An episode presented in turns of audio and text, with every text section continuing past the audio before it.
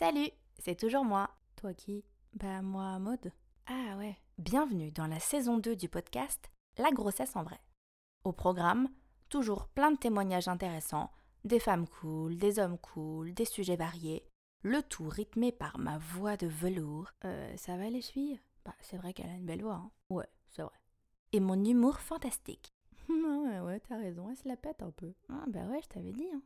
Oh, et surtout, toujours toute la vérité, rien que la vérité à propos de la grossesse.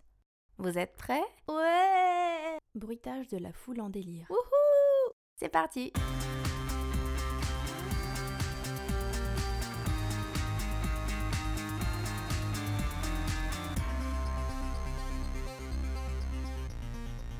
Vivre une grossesse seule, c'est rarement un plan de vie. Hormis les femmes qui, pour quelconque raison, ont décidé de faire un enfant toute seule, la grossesse solo résulte souvent d'un malheureux imprévu.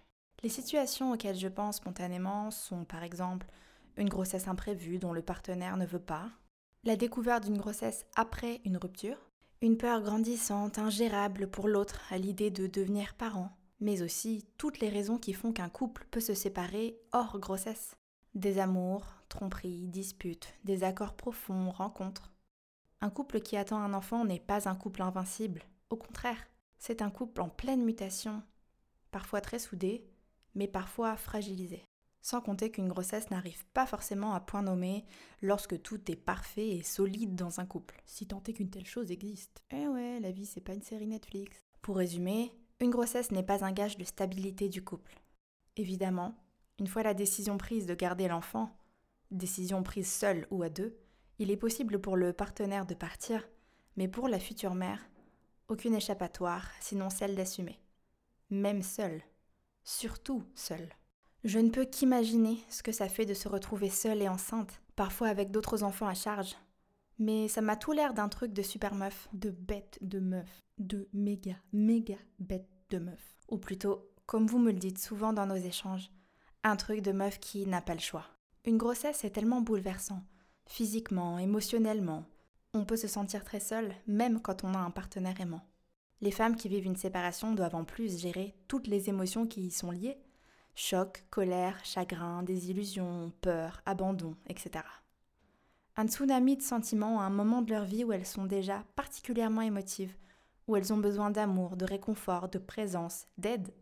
J'imagine que certains partenaires restent plus ou moins impliqués dans la grossesse malgré la séparation, mais dans la plupart des cas, la femme se retrouve seule à préparer la venue au monde de son enfant, à prendre les décisions qui s'imposent, faire les achats, choisir un prénom, aller aux rendez-vous médicaux. Elle est aussi confrontée au monde autour d'elle, à la vision de couples heureux lors des échographies, des cours de préparation à la parentalité, de l'accouchement, au regard des autres, aux réactions plus ou moins maladroites de leurs proches, aux questions blessantes. Petit rappel, non, tout ne se demande pas. Ce à quoi s'ajoute bien souvent la culpabilité de leurs propres ressentis, je transmets du stress à mon bébé, il doit être mal, il ressent ma tristesse, j'empêche son bon développement. Ah, la culpabilité, compagnon de route fidèle des femmes. Je sais qu'à leurs yeux, elles n'ont pas le choix, mais au mien, elles sont des super-héroïnes. Je crois fermement qu'il n'y a pas de réelle fatalité dans le fait de vivre une grossesse seule, et qu'il devrait encore moins y avoir de culpabilité ni de honte. Au contraire, beaucoup de fierté d'y parvenir, plein d'amour à donner, et de belles aventures à venir malgré la difficulté évidente. Applaudissez-vous, félicitez-vous, célébrez-vous, aimez-vous. J'ai échangé avec Chloé, maman de deux petites filles de 3 ans et 10 mois. Le mari de Chloé l'a quittée lors de sa deuxième grossesse. Salut Chloé, merci beaucoup d'avoir accepté de répondre à mes questions aujourd'hui. Comment ça va? Ça va, merci à toi de, me recevoir. Je suis ravie de pouvoir parler de ce sujet euh, qui peut faire peur à certaines femmes. Complètement. Alors j'attaque directement. Ma première question, elle concerne ta deuxième grossesse. Euh, je voulais savoir dans quel contexte elle est arrivée. Si tu devais dresser un tableau de ta vie à l'époque, euh, qu'est-ce que tu me dirais? Alors, à l'époque, on avait une petite fille rose qui avait un an et demi. On est donc en septembre 2020 quand je tombe enceinte de ma deuxième petite fille. Euh, après une fausse couche six mois plus tôt. On est un couple euh, très heureux et amoureux selon moi. On a eu du mal à se remettre de cette fausse couche. Enfin, il a eu du mal à se remettre de cette fausse couche que moi j'ai plutôt très bien vécu, mais lui, euh, a priori non. mais on est dans un cadre où le travail est stressant pour tous les deux, où il y a des, gros, des grosses échéances de boulot pour tous les deux qui sont très stressantes. Donc, on n'est pas dans la plus belle phase de notre histoire, mais euh, voilà, on a un enfant de 18 mois. Euh, comme beaucoup de couples, chacun prend sa place. Il faut le temps que ça se mette en place, plus le boulot qui est, hyper stressant. Donc, c'est pas la meilleure phase, mais ça reviendra. Ouais, donc à ce moment-là, en fait, pour toi, euh, tout va bien, enfin rien de, rien de particulier qui puisse t'inquiéter. À quel moment de ta grossesse tout bascule, ta vie bascule? Est-ce que tu peux nous raconter ce qui se passe?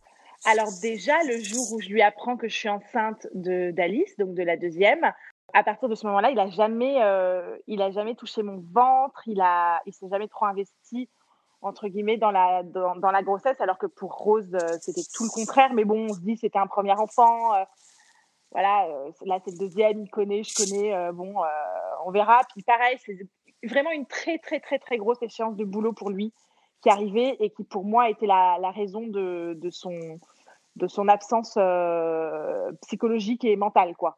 Et en fait, ça bascule le 2 janvier, le 2 janvier quand du jour au lendemain il me quitte à 4 mois de grossesse concrètement, euh, c'est très très très soudain pour toi. C'est quoi tes premiers ressentis, les émotions que tu ressens? Il se passe quoi dans ta tête? Ça doit être un, ça doit être quand même un sacré truc à vivre hein, quand tu t'y attends absolument pas. C'est comme euh, tomber du, de la Tour Eiffel, je pense. C'est on est on est enceinte, on est en pleine création d'une famille, donc on est à on est à milieu de ce genre de problème de couple aussi grave. On se dit qu'on a euh, on a des, belles années devant nous avant de voir venir ces problèmes de couple qui peuvent arriver à tout à chacun. On n'est pas du tout là-dedans. On se dit que, que c'est le moment où on va se battre pour sa famille, pour son couple, où euh, il n'y a pas de, de gros sujets, euh, de gros problèmes. Quoi. On est enceinte, merde. Tu vois, juste ça, on est enceinte. Ah oui, forcément. Je peux pas l'imaginer parce que je l'ai pas vécu. Mais effectivement, ça doit être super violent. Et sur le moment, ou peut-être, je sais pas, maintenant, avec un peu de recul, est-ce que tu as le sentiment que ta grossesse de l'époque, elle a joué de près ou de loin un rôle dans votre séparation, ou déclenché, accéléré les choses, ou est-ce que ça n'a strictement rien à voir? Lui te dira que ça n'a rien à voir. Euh, moi, après un an de psychanalyse, je suis persuadée que ça a à voir, puisque je, suis persuadée qu'il ne m'a pas seulement quitté moi, mais qu'il a aussi quitté euh, cette famille qu'on était, qu'on allait être, enfin qu'on était à trois et qu'on allait être à quatre, et que c'est pas ce dont il avait finalement envie. Euh, lui qui avait tellement eu envie de d'enfants et de cette famille, en fait, je crois qu'il s'est euh, pris un, boomerang dans la gueule quand je suis tombée enceinte de la deuxième et qu'il s'est dit mais en fait euh, en fait je veux pas ça quoi. Je veux pas euh, je, veux, pas être une famille et je veux avoir ma vie à moi quoi. Je veux pas que ma vie ce soit ma famille. Donc je pense qu'il m'a pas quitté que moi il nous a quitté toutes. D'accord. Ce côté un peu écrasant des responsabilités de la vie de famille en gros. Ouais ce côté pas assez mature et pour euh, pour assumer pour assumer une famille. Un enfant c'est cool un peu Claude François si tu veux. Un enfant c'est cool deux ça fait un peu trop famille quoi ça fait un peu trop plan-plan posé. Euh, euh, mais ce qui est encore plus difficile pour, euh, pour moi à vivre, parce que qui me quitte, moi, c'est une chose, c'est avec un an de recul, c'est la vie et je m'en remettrai et tout ira bien pour moi.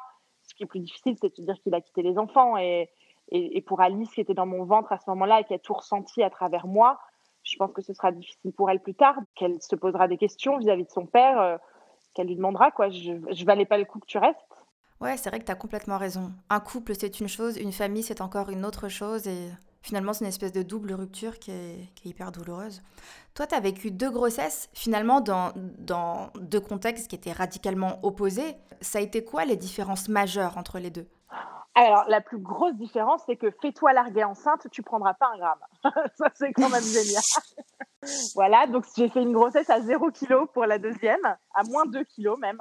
Allez, si on peut trouver euh, une bonne nouvelle là-dedans, c'est que j'ai pas pris de poids. En revanche, euh, en revanche, c'est une grossesse qui a été, ça a été très difficile de me connecter avec mon bébé. On compare souvent une rupture à un deuil. Et dans un deuil, il y a une phase de colère. Et euh, ma phase de colère, j'en ai voulu à mon bébé, en fait.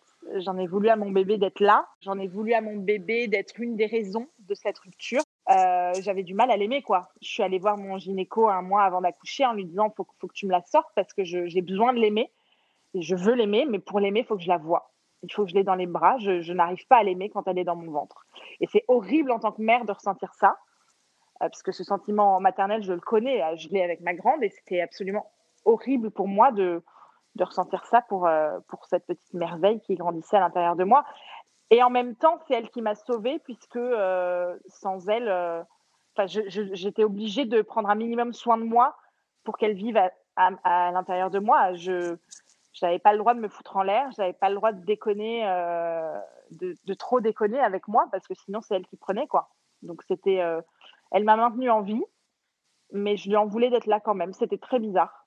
Donc ça, c'était la grosse différence. Ne pas réussir à aider son enfant, c'est quand même compliqué. Avec Rose, euh, ça a été immédiat. Enfin, je veux dire, comment ça développer le lien enceinte? Déjà Tu l'aimais? Ah ben Rose, je, l'aimais dès la première seconde. Alors attention, Alice aussi, hein, puisqu'il m'a quitté, ça faisait quatre mois. Donc euh, en vrai, quand il m'a quitté, je l'aimais déjà. Quand je dis que j'arrivais pas à l'aimer, c'est que j'arrivais pas à me connecter avec elle, à, lui parler. À, je touchais pas beaucoup mon ventre. Mais ouais, Rose, c'était une grossesse euh, de rêve. Et pourtant, je vomissais, euh, j'ai vomi tous les jours de ma grossesse, tous les jours de mes grossesses. Donc physiquement parlant, c'était pas des grossesses de rêve ni l'une ni l'autre. Mais, mais j'étais trop heureuse pour Rose. Je m'en foutais de vomir. J'étais heureuse de vomir. ça veut dire qu'elle était en vie et que tout allait bien, quoi non, j'étais trop bien quand j'étais enceinte de Rose. Sur la deuxième grossesse, qu'est-ce qui a été le plus dur? Le plus dur, euh, alors à savoir que donc il m'a quitté le 2 janvier, euh, deux mois après on rentrait en confinement. Ce qui a été plus dur, c'était c'était pas la grossesse, c'était de continuer à, être une mère pour euh, mon aîné parce que j'étais tellement brisée intérieurement que c'était compliqué. C'est ça qui a été le plus dur et, on était en confinement, donc je, devais gérer Rose toute la journée puisque la crèche, il n'y avait plus de crèche, et gérer ma grossesse aussi. Donc c'était très fatigant. La fatigue était très dure à gérer. Rose a arrêté de dormir du jour où son père est parti. Donc j'avais un enfant qui ne dormait pas et je voyais que l'échéance arrivait. Euh, j'étais en mode, ok, donc là elle dort pas. Dans trois mois, j'ai un nourrisson qui arrive qui dormira pas non plus. Ok, maintenant c'est dans deux mois, elle dort toujours pas. C'est dans un mois, elle dort toujours pas. Et ce stress-là, de... c'était le plus difficile, quoi. C'était que la grande ne dormait pas et que je me voyais pas euh, faire des nuits avec deux enfants qui ne dorment pas. C'est impossible seul. Impossible. Ouais, alors ça, les nuits de merde, je connais, je comprends, c'est extrêmement dur. Hum, est-ce que tu as culpabilisé? Deux. Bah, culpabiliser, je sais qu'il y a beaucoup de... Bon, les femmes en général culpabilisent sur tout un tas de sujets, mais est-ce que toi, tu t'es senti coupable de te dire putain, je, suis, je vais être une mère solo, entre guillemets, ou je vis ma grossesse solo? Est-ce qu'au fond de toi, tu t'es sentie responsable ou pas? Et sinon, tant mieux. Évidemment que je me suis sentie responsable et, euh, et, je le suis, puisque quand, euh, quand un couple vacille, euh, ce n'est pas que de la faute de l'un ou que de la faute de l'autre, c'est que c'est forcément de la faute des deux. Donc je prends ma part de, responsabilité dans, dans, dans ce qui s'est passé.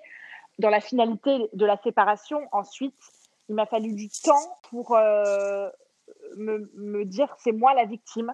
Il n'avait pas à faire ça à ce moment-là.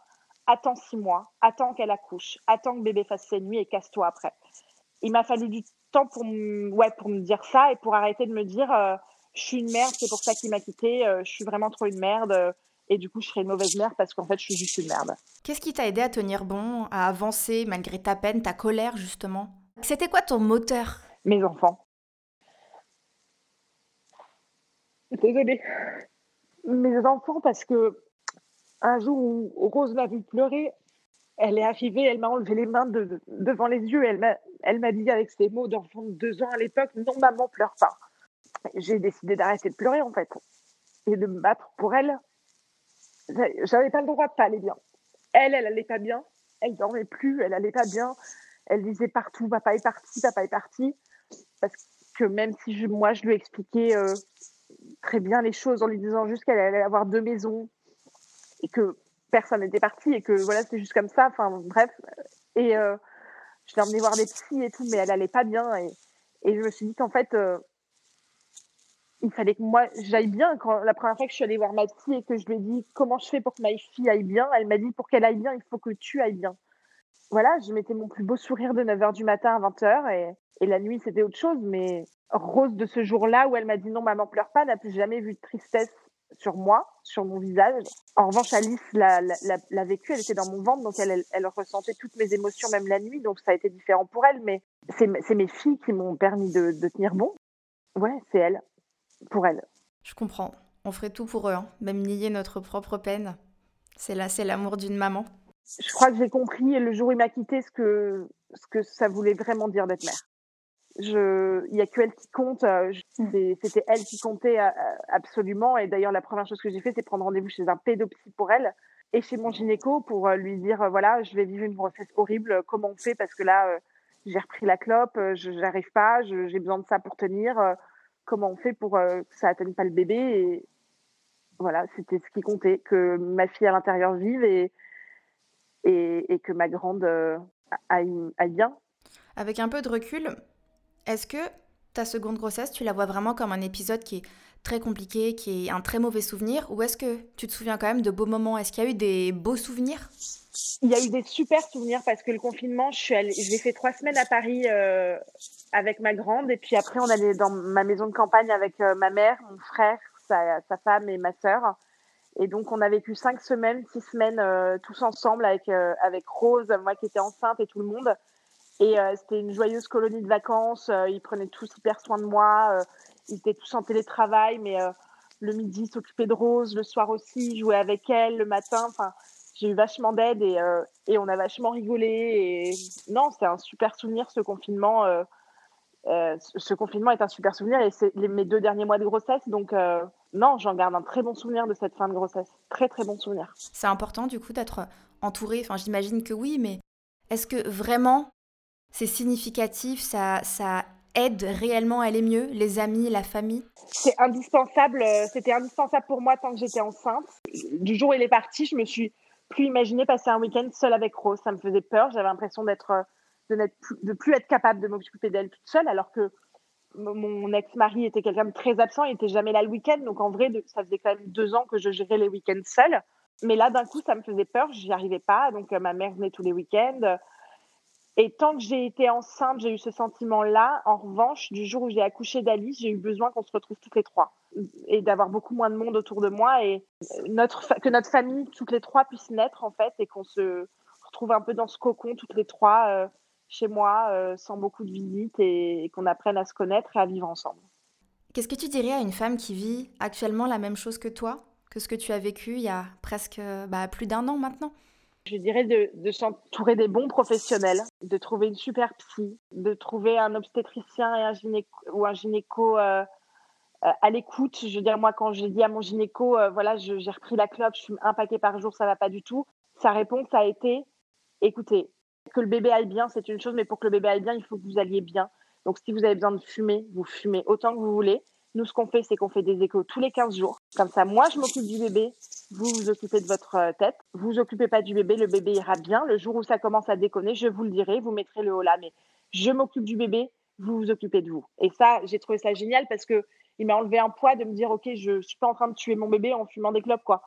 Et, euh, et elle est née euh, très bien et tout va bien pour elle en plus et machin mais ce côté humain, il a compris que j'étais en détresse et que j'avais besoin de ces clubs par jour et il m'a fait du bien et ouais, de bien s'entourer de bons professionnels. En salle de naissance, tout le monde était au courant de mon histoire, euh, l'anesthésiste, la sage-femme, tout le monde. Et ça m'a beaucoup aidé. Euh, ça va être galère, hein. Ça va être galère, mais, euh, mais un an après, Rose a 3 ans aujourd'hui, Alice a 10 mois. Bah putain, j'ai tous les câlins pour moi, j'ai tous les bisous pour moi, j'ai toute l'attention pour moi. Euh, c'est génial, c'est génial. Euh, on est hyper amoureuses les unes des autres, on est tout, on est tout, on est comme les doigts de la main quoi. On est, j'ai pas honte de dire que mes filles me regardent avec un regard avec lequel elles regardent personne quoi. Vraiment, je suis tout pour elles, j'ai pas honte de dire et je le sais et je savoure ça et elles sont tout pour moi aussi, elles le savent et on est heureuse aujourd'hui. Je dis pas qu'il n'y a pas des moments de galère et de stress. Hein. Euh, le matin, il faut en préparer deux euh, hyper vite. Le soir, il faut en faire manger deux et donner le bain à deux. Et cette nuit, par exemple, j'avais les deux malades et j'ai dormi deux heures. Et... Mais c'est pas grave, le matin, c'est moi qui ai tous les câlins. Et, et je pourrais dire que j'ai tout donné à mes enfants plus tard. On est heureuse un an après. Toi, tu vas mieux? Ouais, moi, je vais vachement mieux.